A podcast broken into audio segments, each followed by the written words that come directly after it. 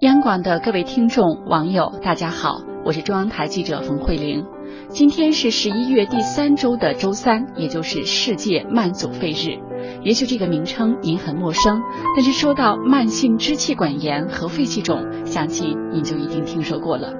慢性阻塞性肺疾病就是慢性支气管炎和肺气肿的总称。临床表现为长期反复咳嗽、咳痰和喘息，是一种较为常见的可预防、可治疗的疾病。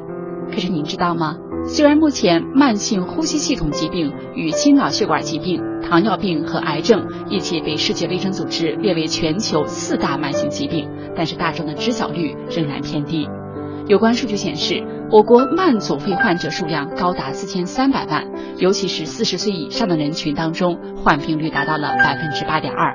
由于慢性呼吸道系统的疾病的症状和普通咳嗽相类似，所以无论是慢阻肺还是哮喘，都容易被大家认为是普通感冒。尤其对于中老年患者来说，随着机体的衰退，理所应当的认为气喘是正常的，而并不知道机体实际上已经受到了慢性呼吸道系统疾病的侵蚀。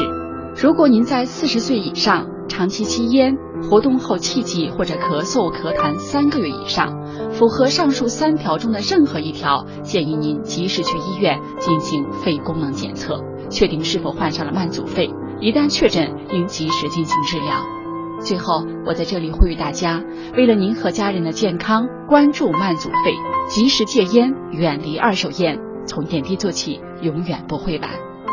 祝大家晚安。